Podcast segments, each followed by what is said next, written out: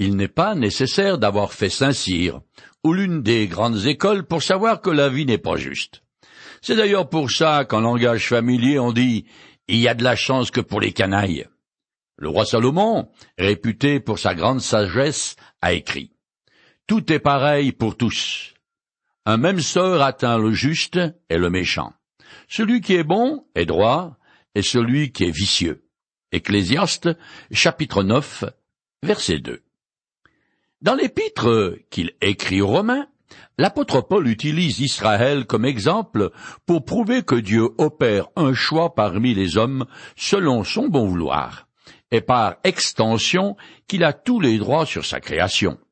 Ce concept, dont le vrai nom est l'élection, mais qu'on appelle aussi par abus de langage la prédestination, est plutôt difficile à digérer. D'ailleurs, il m'est resté en travers de la gorge pendant longtemps. Je continue maintenant à lire dans le chapitre 9 de l'épître de Paul aux Romains. La parole de Dieu aurait-elle échoué? Non. En effet, ce ne sont pas tous ceux qui descendent du patriarche Israël qui constituent Israël. Et ceux qui descendent d'Abraham ne sont pas tous ses enfants. Car Dieu dit à Abraham, c'est la postérité d'Isaac qui sera appelée ta descendance. Romains, chapitre 9, les versets 6 et 7. Dans la première partie de cet épître, Paul a rappelé la fidélité de Dieu à son projet de salut du monde. Mais à la pensée des Juifs, ceux de sa race, qui refusent avec hargne la bonne nouvelle de la grâce de Dieu, l'apôtre a le cœur qui saigne.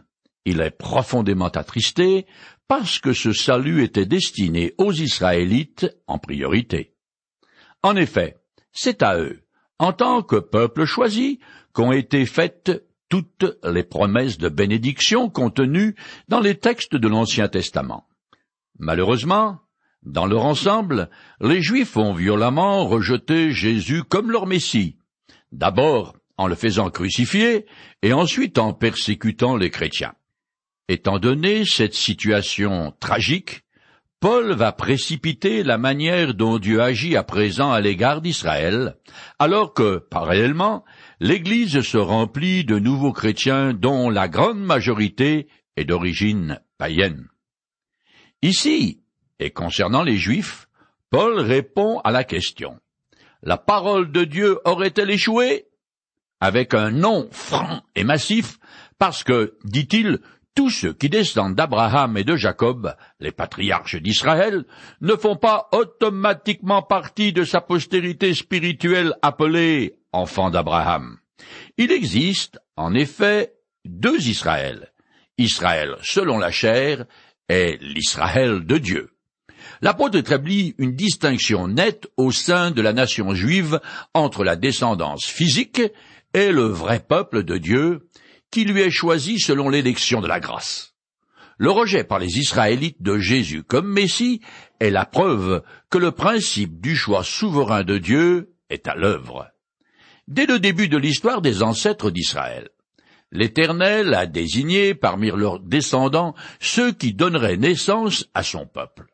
Tel est le cas d'Isaac, qui est l'enfant de la promesse au détriment de son demi-frère Ismaël, ou encore de Jacob, qui, déjà avant sa naissance, avait été choisi par Dieu au lieu de son frère jumeau, Ésaü, pourtant le premier-né. Les Juifs ont la haine au ventre contre Paul parce qu'il enseigne que c'est la foi en Jésus-Christ et non l'appartenance à la lignée d'Abraham qui procure le salut. Avec sa démonstration, l'apôtre porte un coup fatal à leur croyance erronée. En effet, comme Abraham a eu plusieurs épouses, si la postérité spirituelle reposait sur la naissance seule, tous les descendants de ses nombreux fils seraient inclus dans les promesses que l'Éternel lui a faites. Or, ils ne le sont pas. Quand Jésus était sur terre, il a dit à peu près la même chose que Paul. Je résume sa discussion avec les Juifs récalcitrants. Je sais que vous êtes les descendants d'Abraham. Quant à vous, vous faites ce que vous avez appris de vos pères. Notre père à nous, répondirent les Juifs, c'est Abraham. Si vraiment Dieu était votre Père, leur dit Jésus, vous m'aimeriez, car c'est de sa part que je suis ici, et c'est de sa part que je suis venu au milieu de vous. Je ne suis pas venu de ma propre initiative, c'est lui qui m'a envoyé. Eh bien, leur répliqua Jésus, si vous étiez vraiment des enfants d'Abraham, vous agiriez comme lui. Votre père, c'est le diable, et vous voulez vous conformer à ses désirs. Jean, chapitre 8, versets 37 à 39, versets 42 et 44. Je continue l'argumentation de Paul. Cela veut dire que tous les enfants de la descendance naturelle d'Abraham ne sont pas enfants de Dieu. Seuls les enfants nés selon la promesse sont considérés comme sa descendance spirituelle. Romains chapitre 9, verset 8. Seuls les enfants nés suite à la promesse de l'Éternel constituent la postérité spirituelle d'Israël, celle qui sera bénie. Au sein même de la nation juive, certains sont choisis et élus et d'autres pas. Ceux qui font partie de la descendance spirituelle d'Abraham ont accepté Jésus comme Messie et leur Sauveur. C'est par milliers qu'au tout début de l'Église, les Israélites que Dieu avait souverainement choisis sont devenus chrétiens. Je cite le passage. En écoutant Paul, tous les responsables de l'Église de Jérusalem louaient Dieu, puis ils lui dirent, Vois-tu, frère, combien de milliers de Juifs sont devenus croyants, et tous sont très attachés à la loi de Moïse. Acte, chapitre 21, les versets 18 à 20. Dans le livre de l'Apocalypse, Jésus écrit aux messagers des sept églises d'Asie mineure, la Turquie actuelle. Dans ses lettres, il mentionne justement les faux juifs, ceux qui se disent de la postérité spirituelle d'Israël, mais qui ne le sont pas. Je le cite. Je sais les calomnies de ceux qui se disent juifs, mais qui ne le sont pas. C'est une synagogue de Satan. Ils se disent juifs, mais ne le sont pas. Ils mentent. Apocalypse 2, verset 9, Apocalypse 3, verset 9.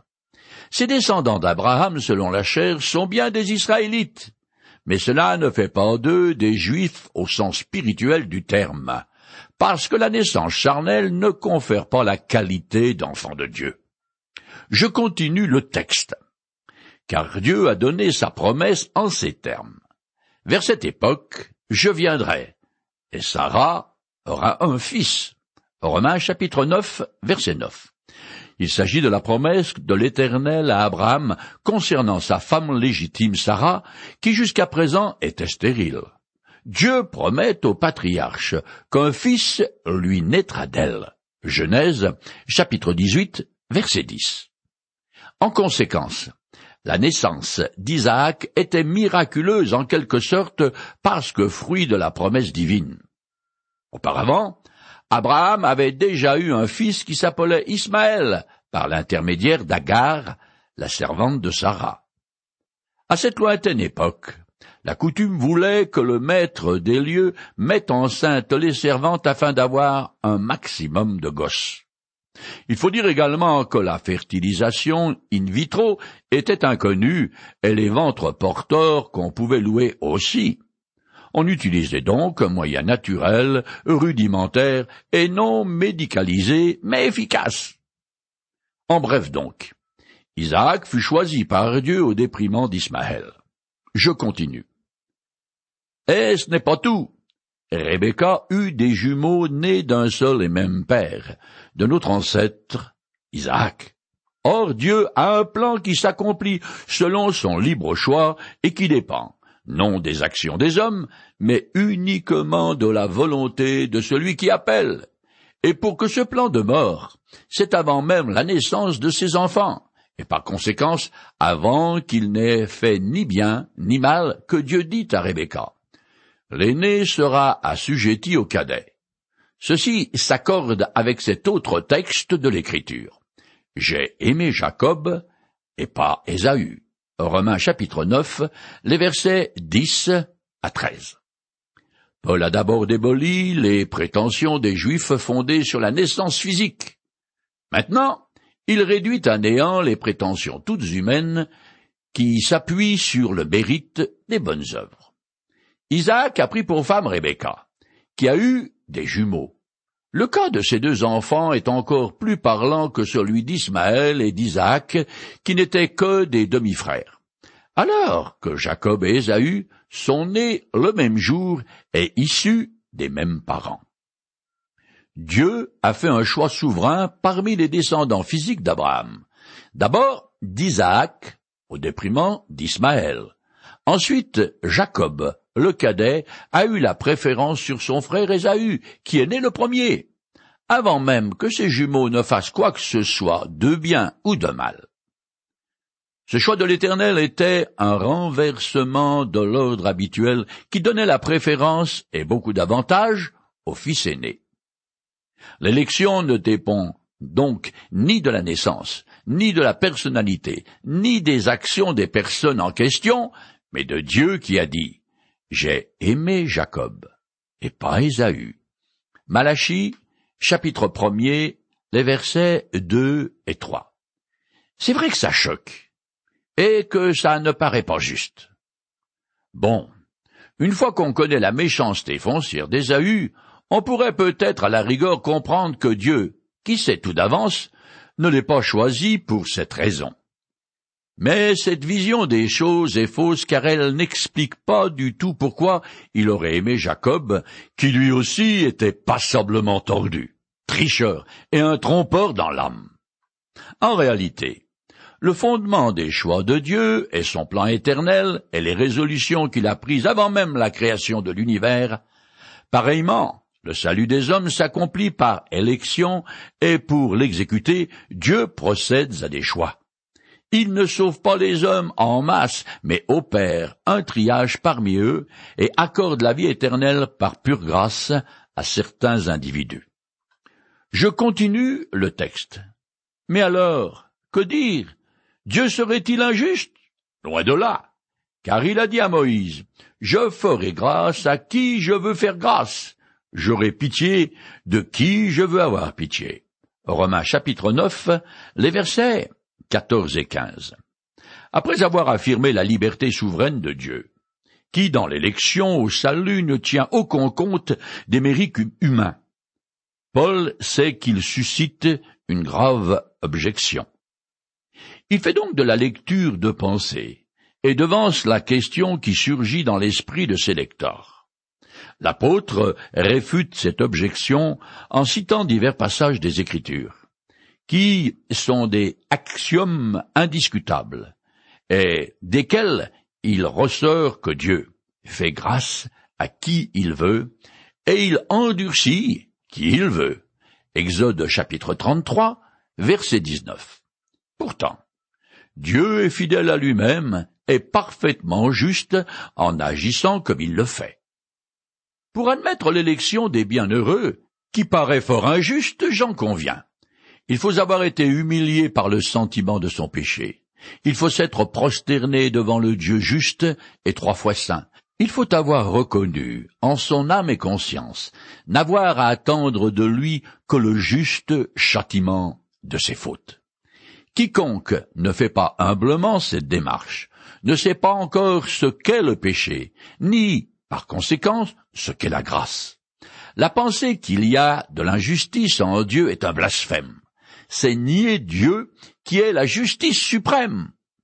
La prétention du pécheur que Dieu est tenu de le sauver est la négation de la grâce. Paul introduit ici le thème fondamental de la miséricorde divine. Tout choix de sa part est une marque de pitié, et une grâce accordée à celui qui en lui-même ne mérite rien. Le contexte de la citation de l'apôtre est la sombre histoire du veau d'or que s'étaient fabriqués les Hébreux en pleine révolte contre l'Éternel. Mais, malgré cette rébellion, le peuple a continué de jouir de la bonté et de la grâce de Dieu. Je continue le texte. Cela ne dépend donc ni de la volonté de l'homme, ni de ses efforts, mais de Dieu qui fait grâce.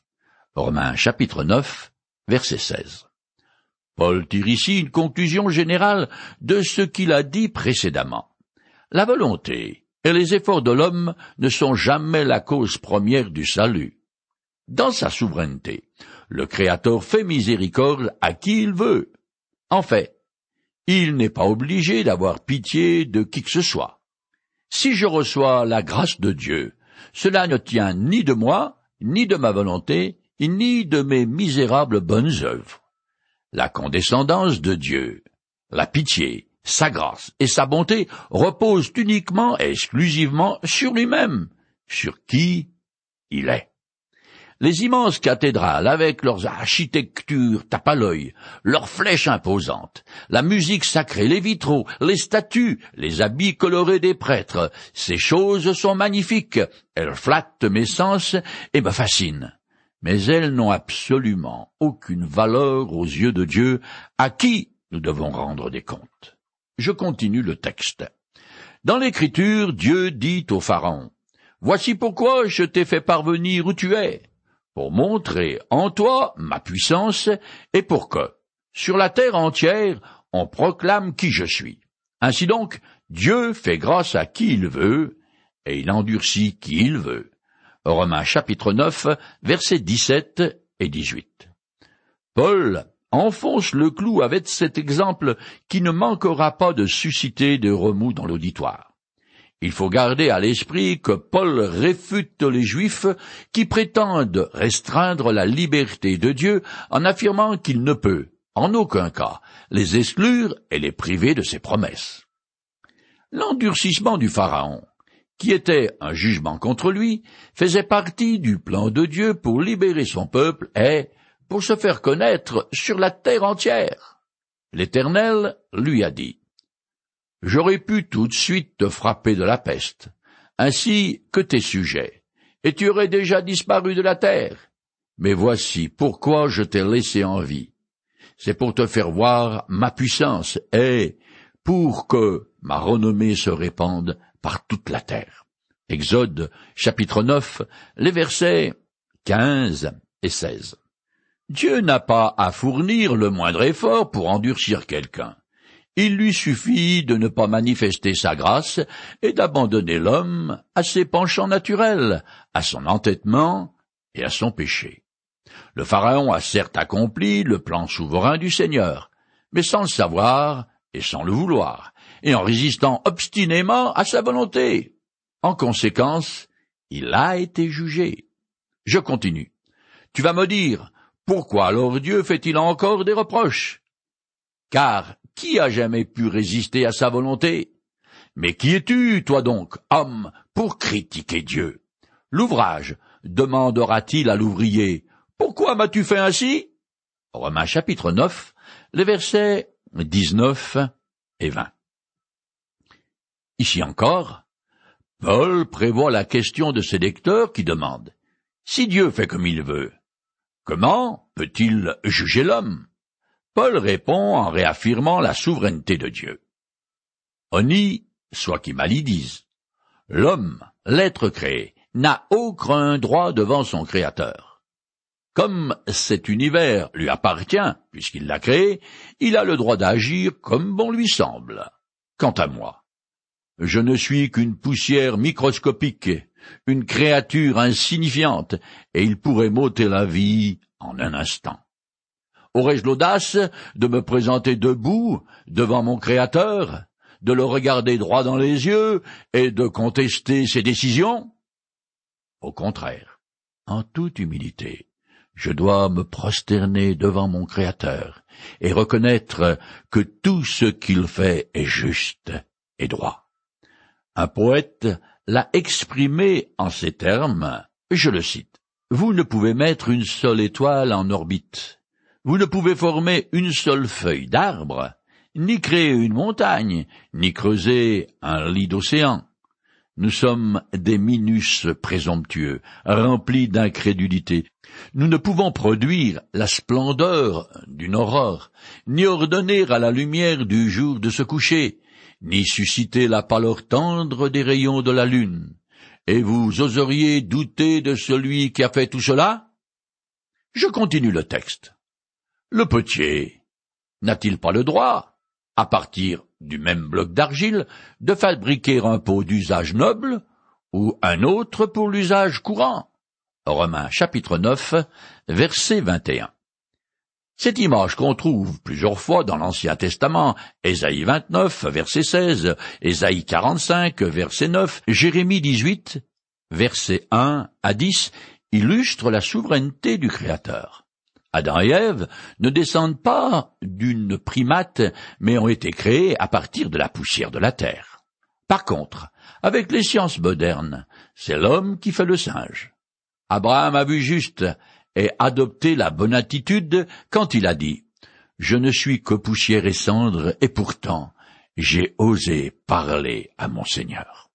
Genèse chapitre 18 verset 27. Dieu est le potier, et je suis l'argile. Dans les lieux touristiques comme dans le sud de la France, les poteries sont nombreuses, et on peut y observer l'artisan au travail. Sa matière première est une masse de terre glaise qu'il utilise pour former un vase à la forme délicate et pour un vulgaire pot. C'est son choix, et l'argile n'a rien à dire. Le Seigneur du ciel et de la terre a ce même droit sur ses créatures. Il a créé Moïse et Pharaon, deux pêcheurs.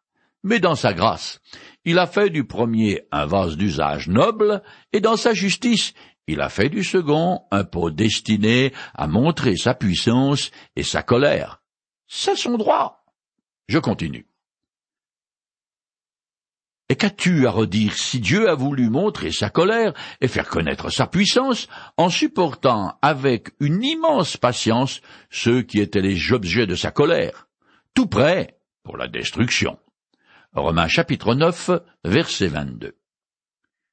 Au début de l'épître, Paul a exprimé la même idée en d'autres termes, quand il a dit que le but de la patience de Dieu est d'amener l'homme à se repentir. Romains, chapitre 2, les versets 4 et 5. Ici, l'apôtre vise évidemment les Juifs. Et effectivement, la nation fut rayée de la carte en l'an 70 de notre ère. Jésus aussi avait mis les Juifs en garde, et il pleura même sur la ville sainte, je lis le passage. Ah. Jérusalem, Jérusalem, toi qui fais mourir les prophètes et qui tues à coups de pierre ceux que Dieu t'envoie. Combien de fois j'ai voulu rassembler tes habitants auprès de moi comme une poule rassemble ses poussins sous ses ailes. Mais vous ne l'avez pas voulu. Luc chapitre 13 verset 34. Je continue le texte. Oui, Qu'as-tu à redire si Dieu a agi ainsi pour manifester la richesse de sa gloire en faveur de ceux qui sont les objets de sa grâce, ceux qu'il a préparés d'avance pour la gloire? C'est nous qui sommes les objets de sa grâce, nous qu'il a appelés non seulement d'entre les Juifs, mais aussi d'entre les non-Juifs. Romains chapitre 9, les versets 23 et 24. Au tout début de cet épître, Paul a établi la culpabilité de tous les hommes, car ils sont dans un état perpétuel de révolte contre le Créateur, ce qui fait que leurs péchés les rendent mûrs pour le jugement. Seuls ceux qui n'ont pas conscience de leur état lèvent le poing au ciel et reprochent à Dieu sa façon d'agir. Il est intéressant de remarquer qu'ici, l'apôtre dit que Dieu a préparé d'avance certains pour la gloire. Mais Précédemment, il n'a pas dit que c'est lui qui en a préparé d'autres pour la perdition, parce que c'est leur entêtement et refus de changer. Romains chapitre 2, les versets 4 et 5, qui est la raison de leur ruine, de la ruine des impies. Ils sont formés pour la perdition parce qu'ils n'ont pas profité de la patience de Dieu pour se repentir. La gloire est l'opposé de la perdition c'est la vie et le bonheur éternel qui se trouvent dans la communion avec Dieu et dans la participation à sa gloire. D'un côté, et dans sa souveraineté, le Seigneur choisit de faire miséricorde à certaines personnes qu'il a préparées d'avance pour le salut. Mais d'un autre, il désire aussi que tous les hommes soient sauvés. L'apôtre Pierre écrit Le Seigneur use de patience envers vous. Il ne veut qu'aucun périsse, mais il veut que tous arrivent à la repentance. De Pierre, chapitre 3, verset 9. Il n'est pas possible de comprendre comment et pourquoi Dieu agit d'une certaine manière. Je ne peux que me soumettre à sa volonté. C'est là la seule liberté dont je dispose. Le point principal de Paul est que, dès le commencement, le Créateur a manifesté ses choix souverains. Il l'a fait envers les patriarches juifs, mais aussi à l'époque apostolique, en appelant des Israélites et des païens à croire en Jésus-Christ. Et il continue aujourd'hui. Preuve en est qu'il nous convie, vous et moi, à placer notre confiance en Jésus-Christ, le seul Sauveur.